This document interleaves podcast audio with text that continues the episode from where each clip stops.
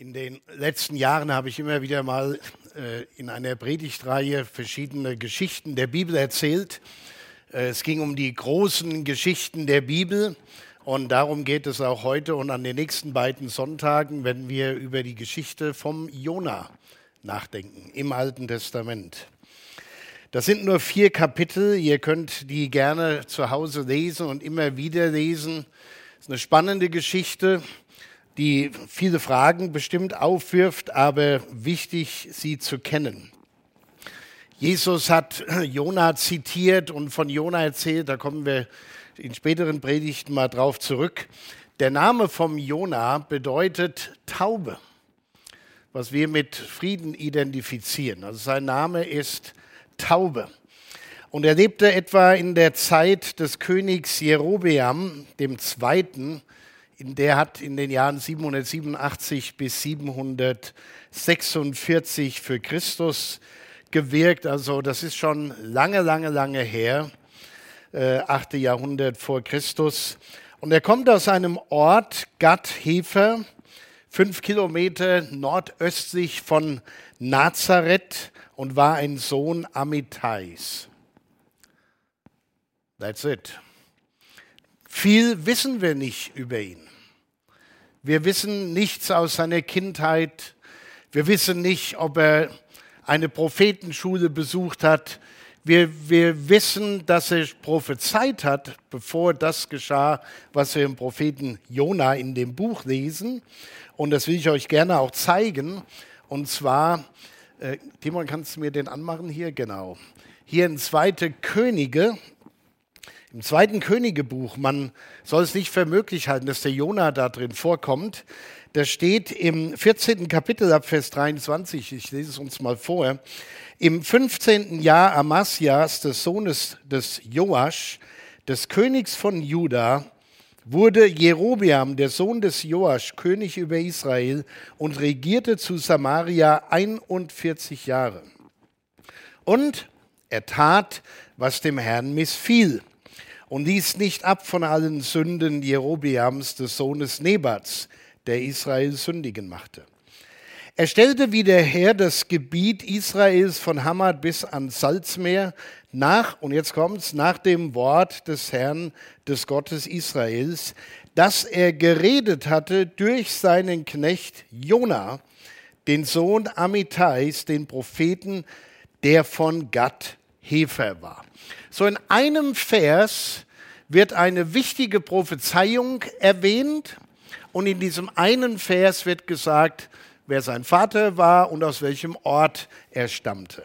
Aber das war es dann auch schon. Jona war also, und davon dürfen wir ausgehen, wenn er da schon prophezeit hat, dass er mit Gott in einem engen Kontakt stand und hörte, was Gott sagte und hörte, dass Gott sagt, das sollst du meinen Leuten sagen. Ich will dich gebrauchen, damit ich durch dich zu den Menschen sprechen kann. Er war in gutem Kontakt, er wirkte als Prophet und das Buch Jona erzählt uns, wie Gott ihm eine gewaltige, eine wirklich gewaltige prophetische Aufgabe gab. Wir lesen im Jona Kapitel 1, Vers äh, 1 und 2. Moment, sind wir noch nicht ganz. Es geschah das Wort des Herrn zu Jona, dem Sohn Amitais. Mache dich auf und geh in die große Stadt Ninive und predige wieder sie, denn ihre Bosheit ist vor mich gekommen. So, Ninive war die Hauptstadt des letzten assyrischen Reiches. Es lag am östlichen Ufer des Tigris gegenüber der heutigen Stadt Mosul. Da kann man das ein bisschen schon verorten, wo das war. Und die Entfernung von da, wo Jona war, wir wissen nicht genau, wo hat er, die, wo hat er seine Prophezeiung herbekommen. Also war er da zu Hause oder war er unterwegs. Aber wie auch immer, man kann schätzungsweise sagen, der war so um die 800 Kilometer da entfernt von seinem äh, Zielgebiet. Und in dieser Zeit hat sich das innere Stadtgebiet, nur ich gebe euch nur ein bisschen Hintergrundinfo, dass wir so eine Vorstellung haben, von was wir da reden oder was wir in der Bibel lesen. Das innere Stadtgebiet, so wird gesagt, äh, war eine Fläche von etwa fünf Quadratkilometer. Das ist nicht sehr viel. Also fünf Quadratkilometer, ihr müsst euch vorstellen, Gelnhausen mit allem drum und dran, alles was zu Gelnhausen gehört, hat 46 äh, Quadratkilometer. Also nicht sehr viel, aber es ist nur der Innenstadtbereich. Nur der Innenstadtbereich, umgeben von einer zwölf Kilometer langen Stadtmauer. Äh, ich habe nachgelesen, dass die Paläste von Sanherib und Asurbanipals prachtvoll geschmückt waren mit Reliefs. Also die hatten wirklich Reichtum. Der eine der beiden hat eine Bibliothek aufgebaut, die 25.000 in Keilschrift beschriebene Tontafeln umfasste. Da war Kultur, das war Hochkultur für die damalige Zeit und eine ziemlich große Stadt. Jona hat ein paar Tage gebraucht, um ins Zentrum reinzulaufen. Eine prächtige Stadt, die Hauptstadt des Assyrischen Reiches und die Assyrer Erzfeinde der Israeliten. Da hat es immer wieder gekracht. So, und das finde ich schon mal faszinierend, dass Gott einen Menschen aus Israel dahin schickt, wo die Erzfeinde sind. Ich muss da zwangsläufig dran denken, wie unsere Kirche, die Amerikaner, die Sandbergs nach Moskau geschickt haben. Und ich habe Erinnerungen von Chuck Sandberg, dass er mir mal erzählt hat, als wir Kinder waren, ich weiß nicht, Jim, ob, wie du das erlebt hast, in Amerika. Er sagt, wir haben noch gesehen, wenn es Alarm gab, mussten wir in der Schule unter die Tische krabbeln, um einfach gefasst zu sein. Das war ein großer Feind, Russland. Erst als alles da aufging, hat man gesehen, wie viel Armut es dann auch gibt. Aber jetzt haben wir uns vielleicht doch ein bisschen getäuscht. So schlecht dran sind sie nicht, dass sie nicht so was wagen, was sie jetzt tun. Das aber nur mal am Rande. Eine prächtige Stadt, trotzdem die Erzfeinde Israels. Und Jona wird beauftragt, genau dort und nicht nur dorthin, sondern ins Zentrum zu gehen, um wieder sie zu predigen. Also Gott hat ihn nicht geschickt und gesagt, predige denen die zehn Schritte zum Erfolg oder wie wird man gesund, wenn man glaubt, sondern predige wieder sie, denn die sind bitterböse. Und wenn die sich nicht ändern, muss ich da etwas tun.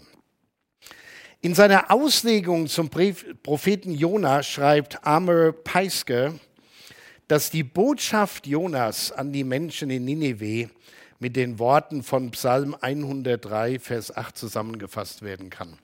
Und das fand ich echt bemerkenswert, und es hat mir eine ganz neue Sicht auf den Propheten Jona gegeben, weil an das, was wir uns erinnern, ist immer, ja, Jona, und da war doch was mit dem großen Fisch und Ninive, das ist es. Aber hier Peisker sagt, nach seinen Studien, und hat eine ziemlich große Auslegung darüber geschrieben, die, die Botschaft Jonas und die, dieser ganzen Geschichte lässt sich zusammenfassen mit diesen Worten, barmherzig und gnädig ist der Herr, geduldig und von großer Güte. Das ist eine Botschaft. Und Peisker fährt dann fort und schreibt, die Lektüre dieses Buches bedeutet, die Welt mit den Augen Gottes zu sehen. Alle Menschen in jedem Land und jeder Farbe erscheinen als Personen, als individuelle Seelen, die alle ein ewiges Schicksal haben.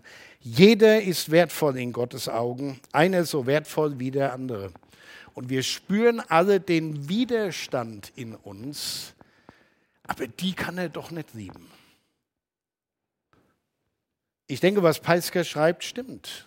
Gott liebt alle Menschen, auch die, die das Unsägliche tun. Schwer zu fassen mit, mit unserer Logik, mit unserem Verstand. Jona hatte von Gott einen Missionsauftrag bekommen, ähnlich wie die Jünger den von Jesus bekommen haben. Nur Jona wurde nur in eine Stadt geschickt, die Jünger wurden in die ganze Welt geschickt.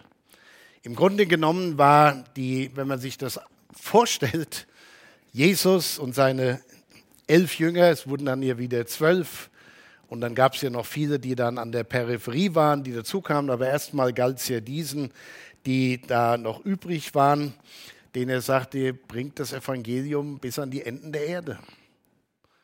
Und die sitzen da und sagen, wie soll das gehen? Jona soll in eine Stadt gehen, ins Zentrum des Bösen und wieder sie predigen. Wie soll das gehen? Jona, ein Mann, den Gott gebraucht hatte und wieder gebrauchen wollte, der hatte seine Erfahrungen mit Gott, doch vor diesem Auftrag hat er fürchterliche Angst gehabt. Richtig Angst. Er wollte dort nicht hin. Und nicht nur das, er versuchte vor Gott zu fliehen. Wer seine Bibel kennt, der weiß, äh, vor Gott kann man nicht abhauen. Äh, in keiner Weise.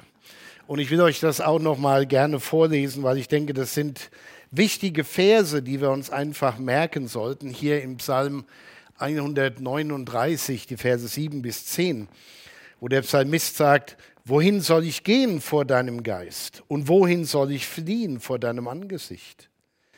Führe ich gen Himmel, so bist du da, bettete ich mich bei den Toten, siehe, so bist du auch da.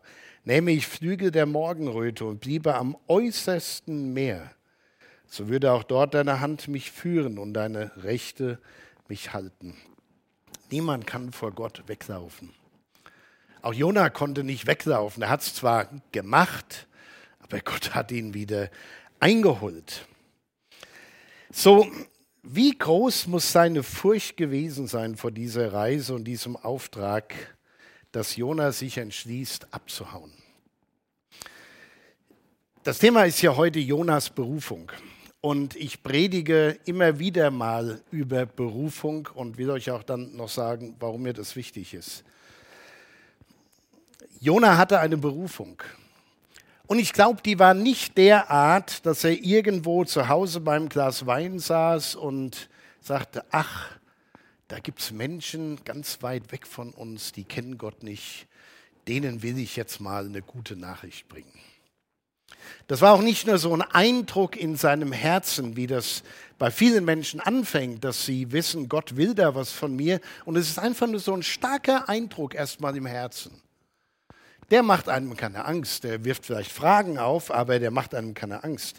Ich habe mich gefragt, wie muss Gott mit Jona geredet haben, dass das so klar war, dass er das tun soll und muss, dass er flüchtet und versucht, vor Gott wegzulaufen.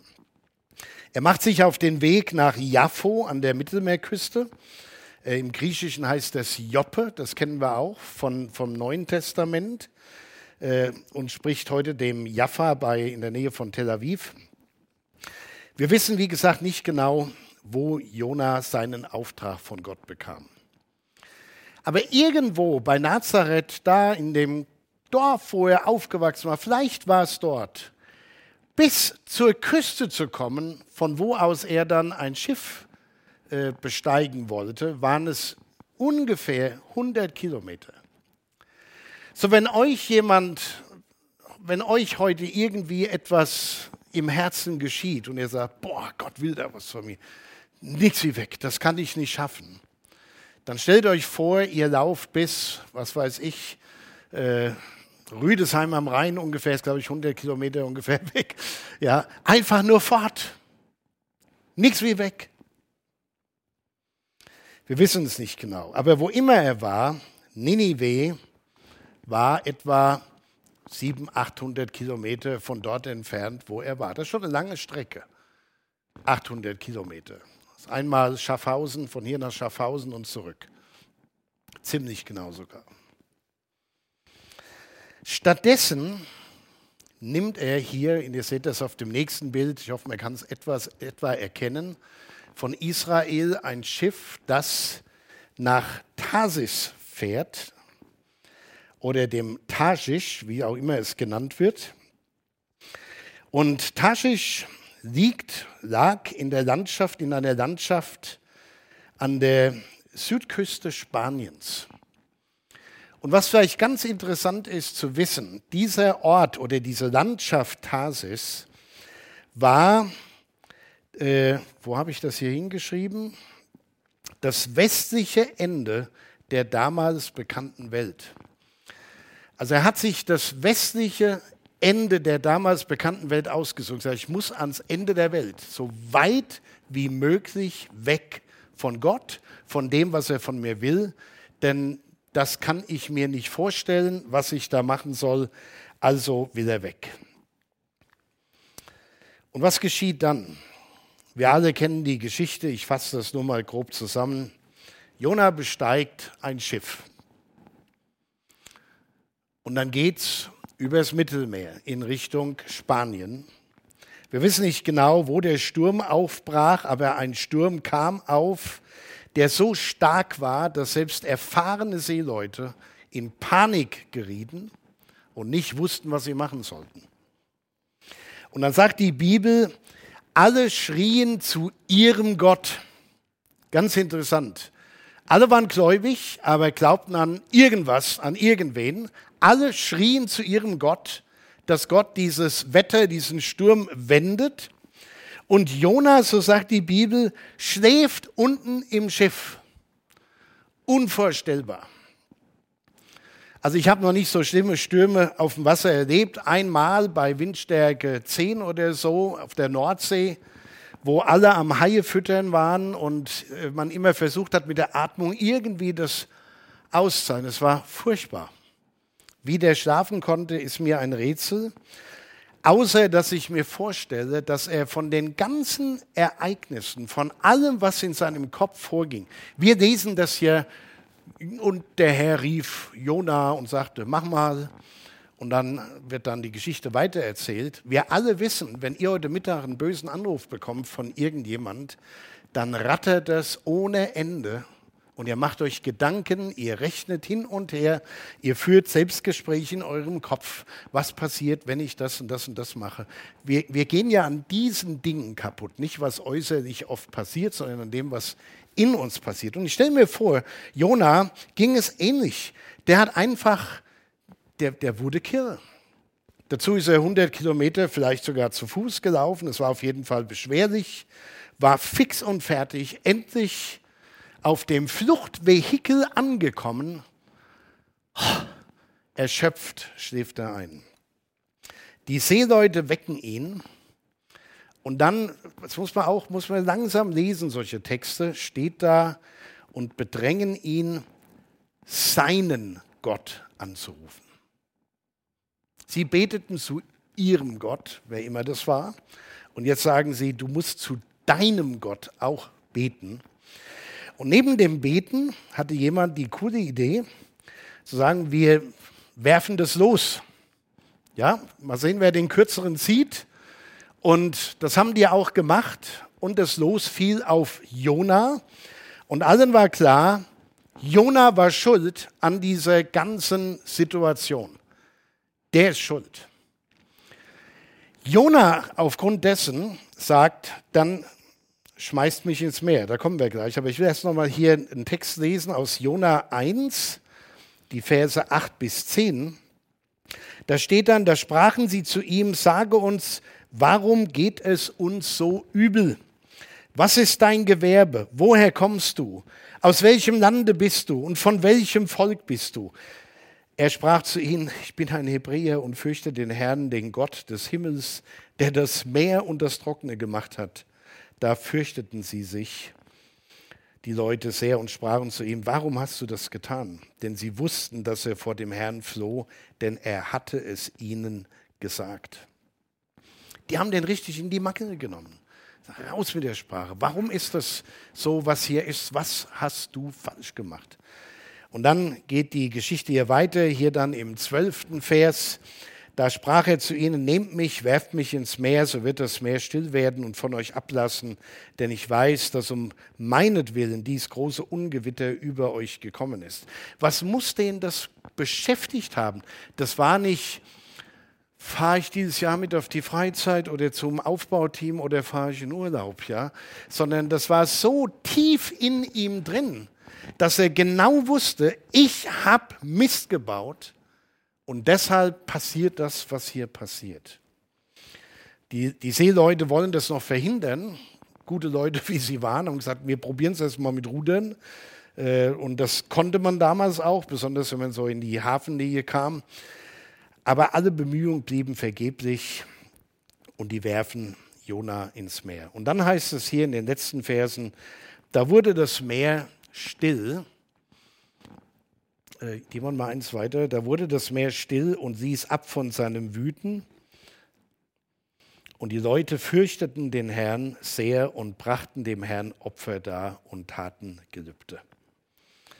Nachdem Jona über Bord war, wurde es ruhig. Und ganz interessant, vielleicht waren das schon die ersten Bekehrungen auf dem Schiff, dass die sich wussten, der muss einen Gott haben, der so mächtig ist, dass die dem sogar Opfer gebracht haben. Das muss man sich mal reinziehen. Wie die Geschichte weitergeht, das schauen wir uns am nächsten Sonntag an, aber fertig bin ich noch nicht.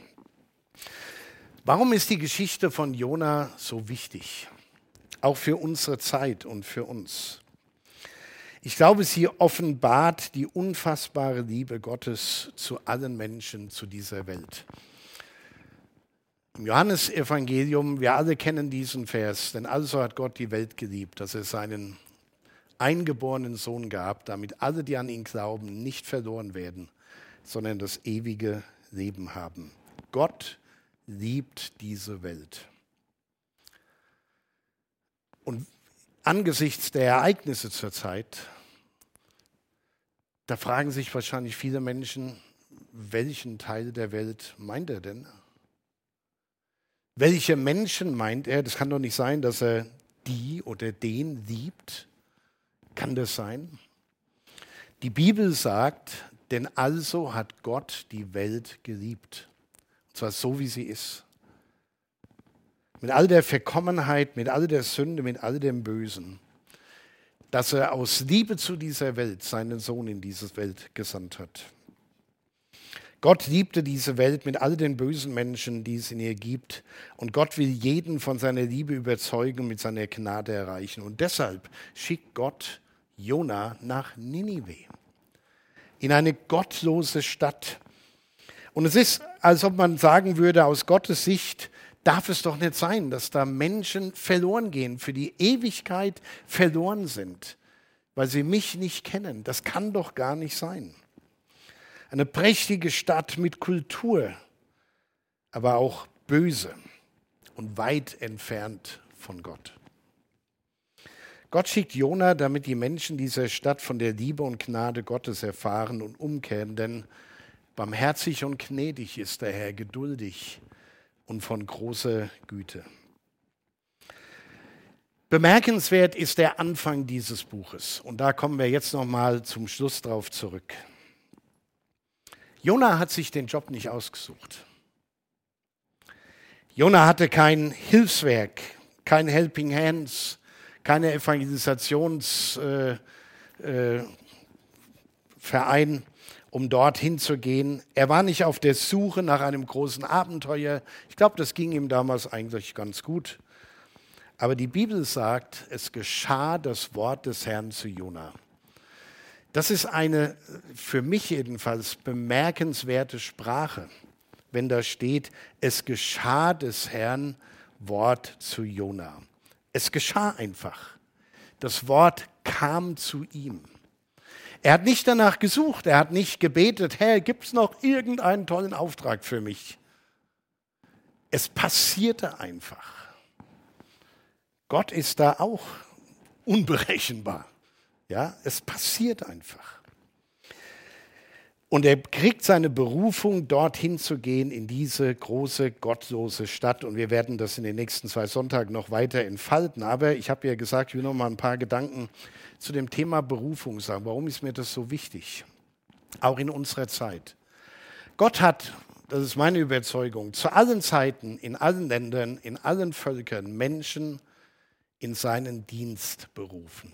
Und manchmal schickt er die auch wohin, wo es schwierig ist vor vielen Jahren, als die äh, Sandbergs nach Moskau gingen, da war das ja nicht das Moskau, das sich dann im Laufe der Jahre entwickelt hat. Das war einfach noch ganz schwierig.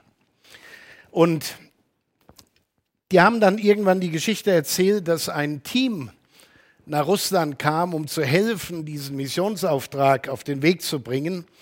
Und die waren irgendwo in, eine, in einem Restaurant essen und eine der Bedienungen fand irgendwo Gefallen an diesen Leuten und die kamen ins Gespräch. Einfach so. Es kam einfach zu ihnen. Und die junge Frau, diese Bedienung, Tanja, hat ihr Leben Jesus gegeben. Nicht in der christlichen Veranstaltung, irgendwie anders. Tanja war, ich, ich bin nicht mehr ganz sicher, ich habe meine Tanja gefragt, sie war sich auch nicht sicher. Entweder war sie Olympiateilnehmerin oder äh, russische Meisterin im Bogenschießen.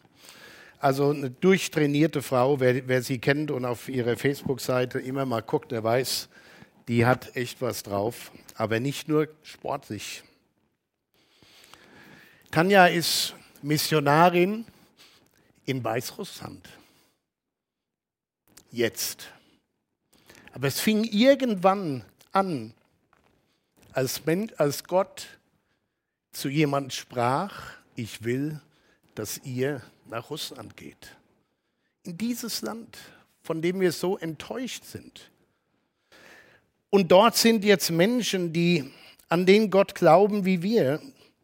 Natürlich waren nicht die Nazarener die einzigen, die dort waren, aber viele andere, die dort dann reinmarschiert sind, als der eiserne Vorhang fiel. Aber wenn man die einzelnen Geschichten und Schicksale kennt, dann weiß man, was das bedeutet hat. Das kann Gott tun. Und auf der anderen Seite, in unserem eigenen Land, erleben wir, wir verkaufen Kirchen in Deutschland. In Hanau wird jetzt wieder eine Kirche verkauft. In anderen Ländern um uns herum sind Hotels, tolle Wohnungen, Bierbrauereien in alte Kirchengebäude eingezogen, weil das einfach so cool ist. Das sieht doch klasse aus. Aber warum wirklich? Weil die Gemeinden tot sind. Und ich, ich denke so in, in, in meinem Leben, was Gott da getan hat und wie, wie ich mich versucht habe, gebrauchen zu lassen, mal mehr oder weniger gut vielleicht. Wie das irgendwann anfing, vor vielen, vielen Jahren, und dann gucke ich auf meine Lebensuhr und weiß, in, in zwei Jahren ist mein Dienst beendet also zumindest offiziell.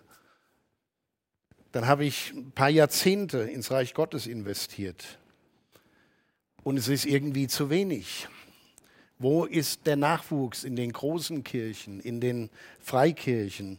Wo sind die Menschen, zu denen das Wort Gottes kommt und nicht absäuft in den sozialen Medien und in all der Geschäftigkeit, die uns umtreibt, sondern die das hören und es so tief verinnerlichen, dass sie sagen, das ist so stark in mir, am liebsten würde ich abhauen, damit ich das nicht mehr spüren muss.